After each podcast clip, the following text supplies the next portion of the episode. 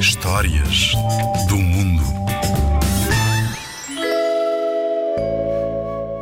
A Raposa e a Cegonha é um conto da Europa que acabou por ter várias adaptações, um pouco por todo o mundo. A raposa convidou a cegonha para jantar em sua casa e serviu-lhe comida deliciosa, mas estava em pratos rasos, dos quais a cegonha não conseguia comer por causa do seu longo bico.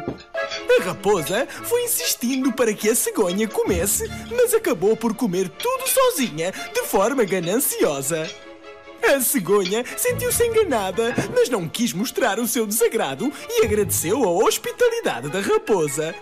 Tanto que até decidiu convidá-la a comer em sua casa no dia seguinte. A raposa estava mesmo a adivinhar que a cegonha lhe iria pregar uma partida para se vingar e recusou o convite.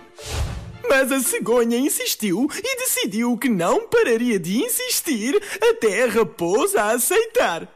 E a raposa acabou por aceitar. No dia seguinte, quando chegou à casa da cegonha, encontrou uma grande variedade de deliciosa comida, mas toda servida dentro de jarros muito fininhos e compridos.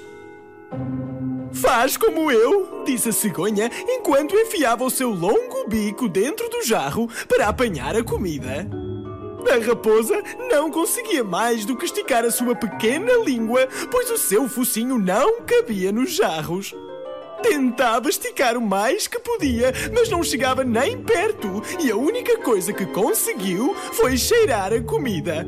Ainda cheia de fome, a raposa levantou-se da mesa e pediu desculpa, admitindo que a cegonha tinha conseguido castigá-la pelo que lhe tinha feito no dia anterior.